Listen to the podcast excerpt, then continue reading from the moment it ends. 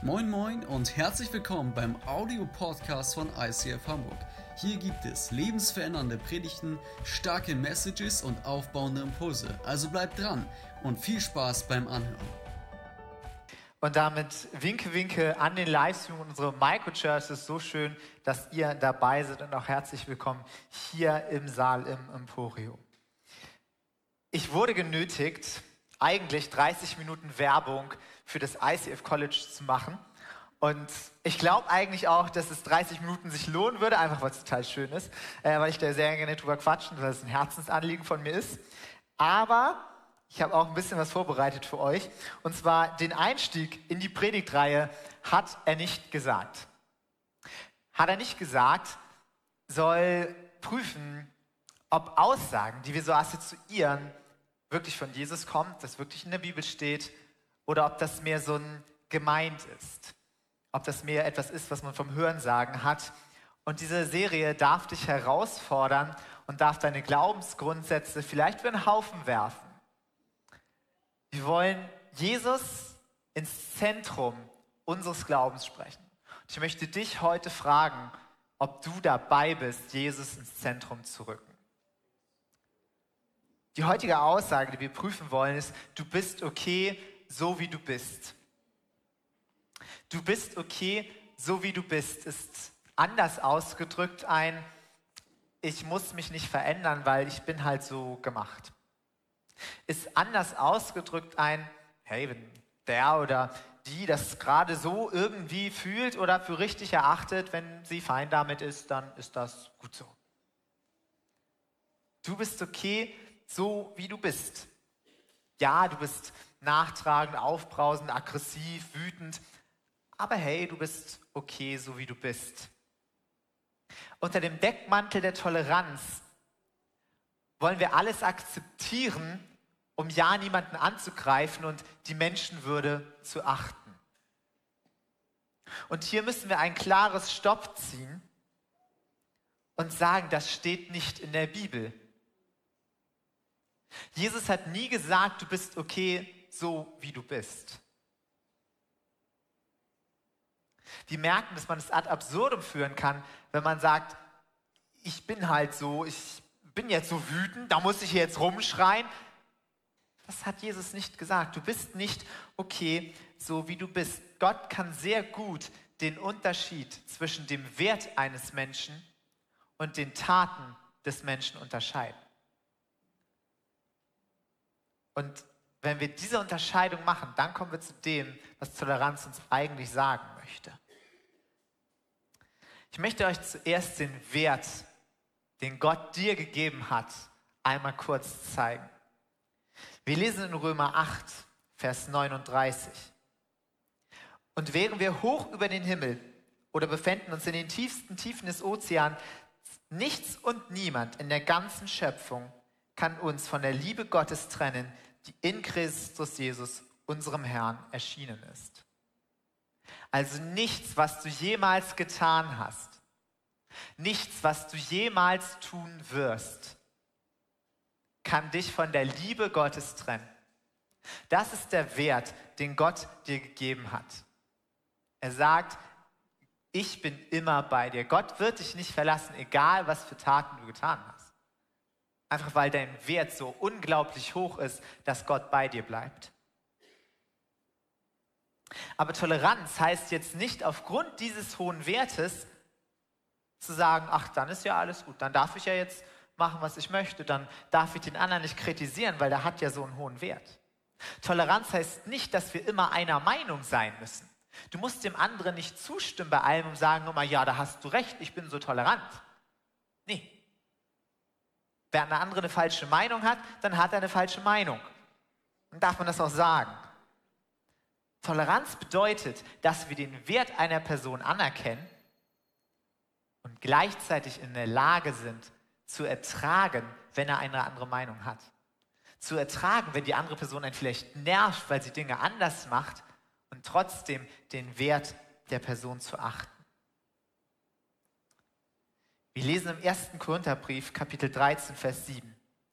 Die Liebe erträgt alles, verliert nie den Glauben, bewahrt stets die Hoffnung und bleibt bestehen, was auch geschieht.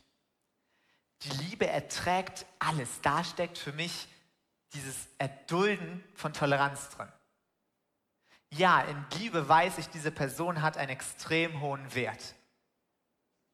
Und trotzdem muss ich es manchmal ertragen, dass die Person anderer Meinung ist, dass die Person mir vielleicht auf den Keks geht. Liebe ist das Fundament von Toleranz, dass wir überhaupt Toleranz leben können. Und Liebe hilft uns auch dabei weiter. Gottes Liebe hilft uns, tolerant mit anderen Menschen umzugehen. Es kostet mich oft sehr viel Mühe, mit engstirnigen Menschen umzugehen. Und dann muss ich beten und sagen, Herr, schenk du mir jetzt den Wert dieser Person, schenk du mir, was du in dieser Person als wertvoll siehst. Allzu oft zeigt Gott mir dann, dass ich es mit aufgeschlossenen Menschen zu tun hatte und selber engstirnig war. Und dann muss ich mir gegenüber einen Wert, meinen Wert anerkennen und trotzdem sagen, hey, ich habe über diese Person gerade schlecht gedacht. Diesen Wert, den Gott dir gibt, der wird in der Bibel mit einem weißen Gewand beschrieben, das für die Reinheit, für die Vollkommenheit steht. Nun bietet mein Kleiderschrank nicht allzu viele weiße Gewänder, aber ein weißes Hemd habe ich gefunden und extra für euch gebügelt. Finde ich auch ganz schön stark. Dieses weiße Hemd möchte Gott dir anziehen. Gott möchte, dass du ein weißes Gewand trägst und diesen Wert lebst, den Wert, den Gott dir gegeben hat. Aber nur weil wir ein solches weißes Gewand tragen, heißt das nicht, dass die Bibel alles erduldet. Es gibt gesunde Grenzen der Toleranz. Und im Übrigen funktioniert jede Gesellschaft so, dass sie Grenzen der Toleranz zieht.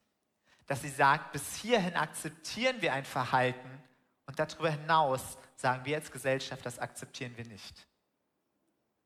Ich glaube, wir sind uns einig, dass wir sagen, Mörder oder Vergewaltiger wollen wir nicht tolerieren. Ein Mörder darf nicht weiter morden, sondern wir sperren ihn weg. Wir ziehen hier als Gesellschaft eine Grenze der Toleranz. Und ich halte das für eine gute Grenze, ohne aber den Wert der Person zu missachten. Wir achten ihn trotzdem als Menschen und behandeln ihn respektvoll, aber wir ziehen eine gesunde Grenze der Toleranz. Bei den Grenzen der Toleranz müssen wir uns nur über eins im Klaren sein. Derjenige, der die Grenzen der Toleranz festlegt, hat extremen Einfluss auf die Gesellschaft oder auf die Gruppe und eine riesige Verantwortung dafür, wie es dieser Gesellschaft geht. Und ich kenne nur einen einzigen, der in der Lage ist, diese Verantwortung zu tragen. Und das ist Gott selber. Ich möchte nur und ausschließlich göttliche Toleranzgrenzen, die ich in der Bibel finde, leben. Weil das die Toleranzgrenzen sind, die den, das beste Ergebnis und die positivsten Effekte haben. Ich habe dir zwei Beispiele mitgebracht aus der Bibel, wo Gott klare Grenzen in der Toleranz zieht. Wir lesen über eine Ehebrecherin in der Bibel, die Frau wurde beim Ehebruch ertappt und zu Jesus gebracht. Und nach jüdischem Recht müsste sie gesteinigt werden. Aber eigentlich wurde sie nur zu Jesus gebracht, damit er vorgeführt wird und bloßgestellt wird. Und Jesus verteidigt diese Frau auf brillante Art und Weise. Alle Ankläger müssen gehen. Und dann lesen wir Folgendes. In Johannes 8, Vers 10. Er richtete sich auf wo sind sie geblieben? fragte er die Frau. Hat dich keiner verurteilt? Nein, Herr, keiner, antwortete sie. Da sagte Jesus, ich verurteile dich auch nicht. Du darfst gehen. Sündige von jetzt an nicht mehr. Und ich liebe diesen Vers, weil er auf der einen Seite zeigt, Jesus sieht den Wert dieser Frau und er schätzt sie absolut und sagt, ich verurteile dich nicht. Er zieht ihr dieses weiße Gewand an. Und nur durch einen kleinen Punkt getrennt, sagt er, ach übrigens, das, was du gemacht hast, der Ehebruch, das war Sünde.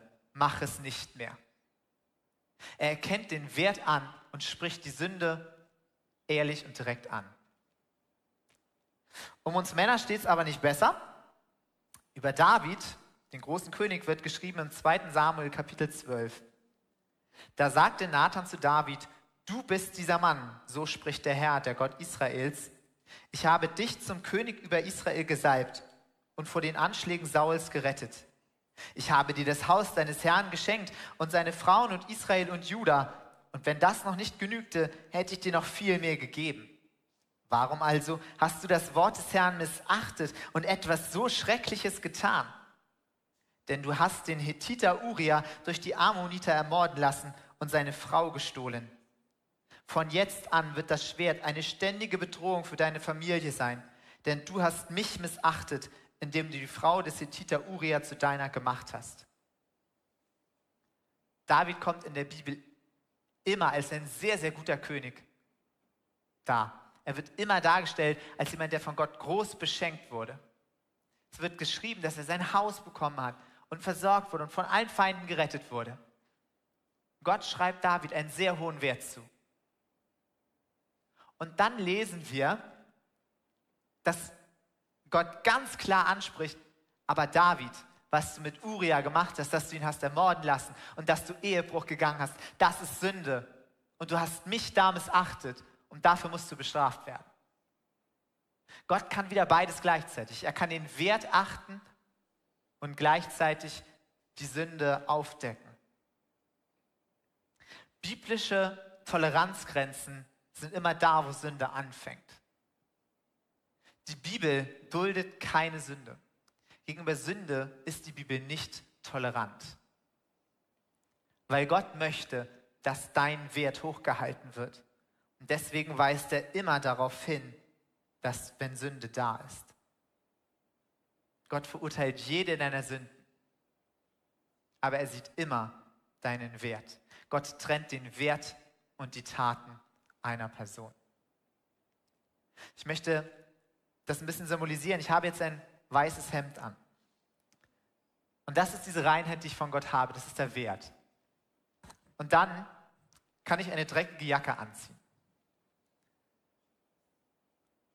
Aber ich bin trotzdem noch in dem Wert gleich geblieben. Der Wert hat sich nicht verändert. Das ist immer noch ein weißes Gewand darunter, aber eine dreckige Jacke. Taten, die Gott nicht entsprechen. Taten, die falsch sind, Taten, die Sünden sind. Und die wird Gott immer aufdecken. Ich möchte dir ein Beispiel geben von mir. Ich habe für, über viele Jahre nur einen halben Sabbat gehalten. Ich dachte, neben zwei Jobs und einem Studium geht das nicht anders. Und dann hat Gott irgendwann gesagt, Tom, du hast einen hohen Wert, du hast ein weißes Gewand an, aber du hast darüber gerade eine dreckige Jacke. Du hast eine dreckige Jacke darüber und missachtest mein Gebot, wenn du den Sabbat nicht ganz hältst. Und wenn Gott das macht, dann macht er das nicht, um dich bloßzustellen. Da macht er das zu deinem Besten und weil er dich verändern möchte. Wenn Gott sagt, hey, du hast Sünde in deinem Leben, dann macht er das, weil er deine dreckige Jacke ausziehen will. Er wollte mich dazu bringen, einen ganzen Sabbat zu halten und ich mache das seit einigen Monaten und merke, wie gut das für mich ist. Gott möchte, dass du langsam deine dreckige Jacke ausziehst. Und das geht nicht immer von jetzt auf gleich. Das dauert manchmal. Das können Prozesse dahinter stecken. Man muss erst aus dem einen Arm raus und dann aus dem anderen. Gott möchte deine dreckige Jacke nehmen und wegtun. Und er möchte dein weißes Gewand dahinter erkennen. Ich weiß nicht, wofür diese dreckige Jacke bei dir steht. Vielleicht hältst du den Sabbat nicht, so wie ich. Vielleicht hast du Stolz, Jezorn, Unvergebenheit, falschen Umgang mit Sexualität, falschen Umgang mit Geld, Lästereien. Ich könnte eine lange Liste fortsetzen. Was ist in deinem Leben die dreckige Jacke? Gott möchte, dass du sie ausziehst Und Gott hat absolut kein Problem, wenn du dabei mit kleinen Schritten anfängst. Gott stürzt sich nicht daran, wenn du in kleinen Schritten Veränderung beginnst. Ich habe euch ein kleines Video mitgebracht, wie ein Kind laufen lernt. Clip ab.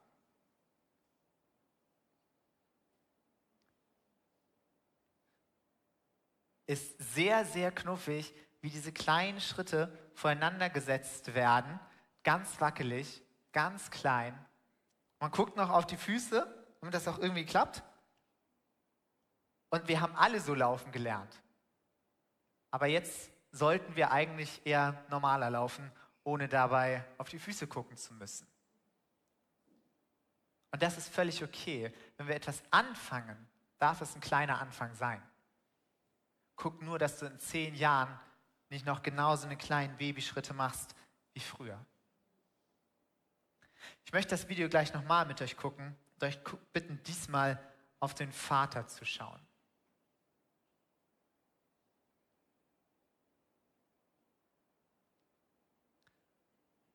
Ich weiß nicht, wer von euch schon mal ein Baby dabei begleitet hat, laufen zu lernen. Ich hatte bei meinem Patenkind das Privileg, das tun zu dürfen. Und man läuft dann irgendwann einen ganzen Tag in dieser Haltung. Und selbst mit 17 Jahren, so jung war ich da, hat mein Rücken irgendwann gesagt, was tust du da eigentlich? Das ist auf Dauer anstrengend. Und trotzdem war der Vater voller Leidenschaft dabei und hat gesagt, ja, ich darf meiner Tochter gerade laufen lernen. Und ja, das sind absolut kleine Babyschritte, aber er hat dieses große Ziel dahinter gesehen. Er hat gesehen, dass sie irgendwann richtig laufen kann. Und Gott möchte dich auch einladen, fang mit kleinen Schritten an, das ist kein Problem, aber lerne irgendwann richtig zu laufen. Wir lesen in Hebräer 4, Verse 15 und 16. Jesus ist ja nicht ein hoher Priester, der uns in unserer Schwachheit nicht verstehen könnte. Vielmehr war er, genau wie wir, Versuchungen aller Art ausgesetzt. Allerdings mit dem entscheidenden Unterschied, dass er ohne Sünde blieb. Wir wollen also voll Zuversicht vor den Thron unseres gnädigen Gottes treten, damit er uns sein Erbarmen schenkt und uns seine Gnade erfahren lässt und wir zur rechten Zeit die Hilfe bekommen, die wir brauchen. Schau, Jesus weiß, wie es sich anfühlt, in Versuchung zu kommen. Und Jesus hat es geschafft, dieser Versuchung zu widerstehen. Und genau darum, weil er weiß, wie es sich anfühlt, hat er kein Problem damit, wenn du mit kleinen Babyschritten anfängst. Aber Jesus sehnt sich so sehr danach, dass du anfängst, dass du anfängst, dein Leben zu verändern und in diesen Wert reinzukommen, dass du anfängst, die dreckige Jacke auszutun, seine Sünden sein zu lassen. Fang an, biblische Toleranzgrenzen umzusetzen. Jesus ist nicht nur dafür gestorben, damit wir ewiges Leben haben. Ja, uns erwartet es ewiges Leben, aber wir dürfen auch hier schon anfangen, Leben nach Gottes Vorbild zu führen. Es gibt drei Bereiche, die Gott verändern möchte, wenn er bei Sünde anspricht. Und der erste Punkt ist, Gott will dich verändern. Gott will dich persönlich verändern. Warum ist Gott an dir interessiert? Weil er dich für eine Beziehung mit ihm geschaffen hat. Er hat dich dazu gemacht und er hat dir ein weißes Gewand angezogen. Und er möchte, dass dein Wert, erkennbar wird und dass deine Beziehung zu ihm aus deinem Wert heraus gestaltet wird. Wir lesen in Römer 6, Vers 21 bis 22, dass ihr ihm dient, verändert euer Leben zum Guten. Im Gegensatz zu eurem früheren Leben bringt ihr nun Frucht, die Bestand hat und Gott gefällt, und anstelle des Todes dürft ihr nun ewiges Leben erwarten. Ja, uns erwartet ewiges Leben. Aber wir dürfen auch hier schon Frucht bringen. Wir dürfen auch hier schon zeigen, dass wir zu Gott gehören. Vielleicht bedeutet das bei dir, dass du Frucht bringen darfst in der Großzügigkeit, Frucht bringen darfst in sexueller Reinheit, Frucht bringen darfst in Wertschätzung anderer Menschen, dass du nicht mehr lästerst. Bei mir bedeutete Frucht, dass ich Demut lerne. Gott hat mir vor anderthalb Jahren, also Anfang 22, gesagt, dass ich mir für das Jahr Demut vornehmen soll. Und dann dachte ich, okay, wenn Gott das sagt, ist das vielleicht keine ganz schlechte Idee. Ich setze das mal um. Und dann habe ich überlegt, was mache ich? Hm, ich habe mir zwei Sachen als erstes vorgenommen. Ich habe gesagt, ich spreche ein Gebet, in dem ich um Demut bitte. Das waren etwa 60 Sekunden. Und ich habe eine Predigt geschaut über Demut. Das waren vielleicht 15 Minuten. Das sind relativ kleine Babyschritte Richtung Demut. Aber dahinter stand eine Herzenshaltung, die bereit war, sich verändern zu lassen. Dahinter stand die Botschaft, okay Gott, ich bin bereit, dass du mir Demut schenkst. Und dann begann ein Prozess mit vielen weiteren Schritten, in dem ich Demut dazulernen durfte. Und so kann ich jetzt sagen, dass ich demütiger bin, als ich Anfang 22 war. Das ist jetzt übrigens keine hochmütige Aussage. Und ich habe vielleicht aus diesem ganz kleinen Babyschritt, wo ich noch immer mit beiden Händen mich festhalten muss, habe ich in Demut vielleicht einen etwas größeren Schritt bekommen und kann auch schon mal ein, zwei Schritte alleine gehen. Und ich möchte, dass ich in zehn Jahren einen anderen Gang im Demut habe, als ich ihn heute habe. Gott will dich persönlich verändern. Das Zweite, was Gott verändern will, ist die Gemeinde. Gott will die Gemeinde verändern. Als Kirche, als seine Gemeinde sollen wir ihn widerspiegeln, sollen wir Gott repräsentieren. Kirche soll frei von Sünde sein und sich darin von der Welt unterscheiden. Wir lesen im 1. Korintherbrief, Kapitel 5, Vers 12. Es ist nicht unsere Aufgabe, Leute zu verurteilen, die nicht zur Gemeinde gehören. Das wird Gott tun. Aber für das, was in der Gemeinde geschieht, tragt ihr die Verantwortung. Also wir müssen nicht jetzt auf die Straße gehen und sagen, du hast da Sünde, ihr habt alle Sünde, Sünde. Das macht Gott. Das ist nicht unsere Aufgabe, brauchen wir nicht machen. Aber wir sind herausgefordert und tragen Verantwortung für das, was hier passiert. Für das, was online in eurer Church, vielleicht in der Microchurch oder online in der Community oder hier passiert, dafür tragt ihr Verantwortung. Und das könnt ihr nicht abgeben auf den Pastor, der ist im Urlaub, der ist nicht mal da. Das könnt ihr auch nicht abgeben an die Leute auf der Bühne. Du trägst Verantwortung dafür, was passiert. Du trägst Verantwortung dafür, dass Kirche Gott repräsentiert. Und dabei geht es nicht darum, zu richten. Dabei geht es nicht darum, andere zu beurteilen. Du musst jetzt nicht anfangen und dir sagen, oh, du hast da eine Sünde, du hast da eine Sünde, bei dir sehe ich auch noch Sünde, geht mal alle schnell raus. Wenn wir anfangen müssten, jeden Sünder hier rauszuschmeißen, müsste ich als erstes rauslaufen und das wäre blöd, weil ich hier noch nicht fertig bin. Ich möchte dich einladen, wenn du die Gemeinde veränderst, wenn du diese Verantwortung übernimmst, dann sei ein Vorbild für andere. Sei ein Vorbild für andere und trag Veränderungsprozesse mit. Wir lesen im ersten Thessalonicher Brief, Vers, Kapitel 5. Darum macht euch gegenseitig Mut und helft einander im Glauben weiter, wie ihr es ja auch jetzt schon tut. Wir sind dazu aufgefordert, einander zu unterstützen. Also wenn du irgendwo Sünde siehst, dann sag nicht, oh, du hast da Sünde, sondern dann bete für die Person und begleite sie in diesem Veränderungsprozess. Und ganz ehrlich, das ist definitiv der schwierigere Weg. Zu sagen, du musst die Gemeinde verlassen, ist leicht. Das habe ich in zehn Sekunden gesagt. Jemanden durch einen Veränderungsprozess hindurch zu begleiten, das kostet Zeit, das kostet Mühe, das kostet Ausdauer und Geduld. Und trotzdem ist es Gott ein Anliegen, dass Kirche ihn repräsentiert. Und wir tragen dafür Verantwortung. Also fang an, Dinge zu verändern. Das Dritte, Gott will die Gesellschaft verändern. Gott will die Gesellschaft durch dich verändern. Wir haben als Kirche unseren Auftrag definiert, warum es uns gibt. Als Kirche ist es unsere Leidenschaft, dass Menschen Jesus Christus ähnlicher werden, furchtlos leben und ihr Umfeld positiv verändern. Das ist das, wofür wir stehen sollen.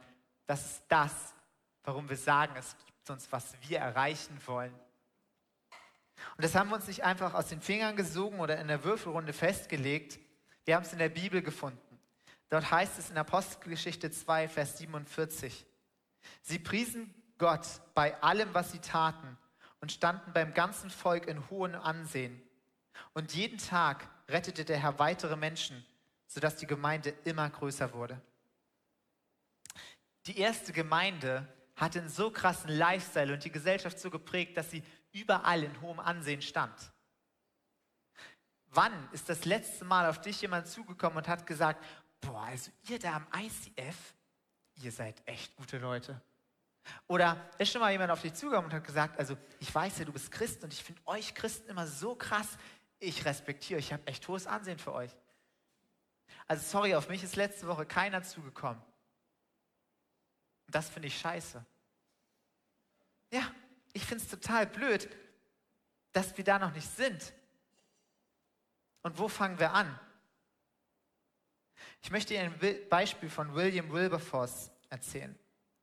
Wilberforce lebte von 1759 bis 1833. Wilberforce war Christ und Politiker im englischen Unterhaus. Er hat die Bibel gelesen und für sich festgestellt, dass die Bibel eine Toleranzgrenze zieht, wenn es um Unterdrückung und Grausamkeit geht. Wilberforce hat gesagt, Unterdrückung und Grausamkeit, Sklaverei ist eine biblische Toleranzgrenze. Das duldet die Bibel nicht. Wilberforce hat 1789 einen ersten Antrag zur Abschaffung der Sklaverei gestellt.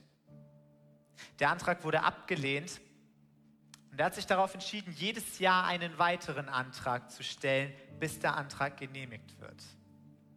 Nach 18 Jahren, 1807, wurde ein Gesetz gegen Sklavenhandel im Vereinigten Königreich verabschiedet.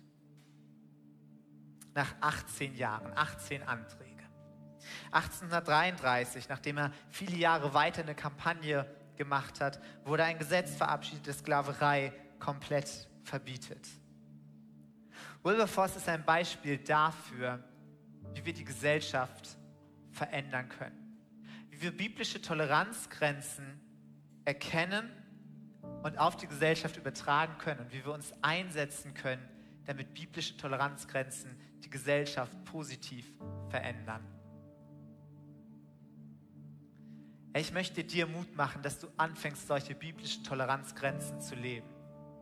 Dass du deinen Wert, dass du das weiße Gewand, das Gott dir gibt, anerkennst und dass du gleichzeitig fragst, okay, wo sind biblische Toleranzgrenzen?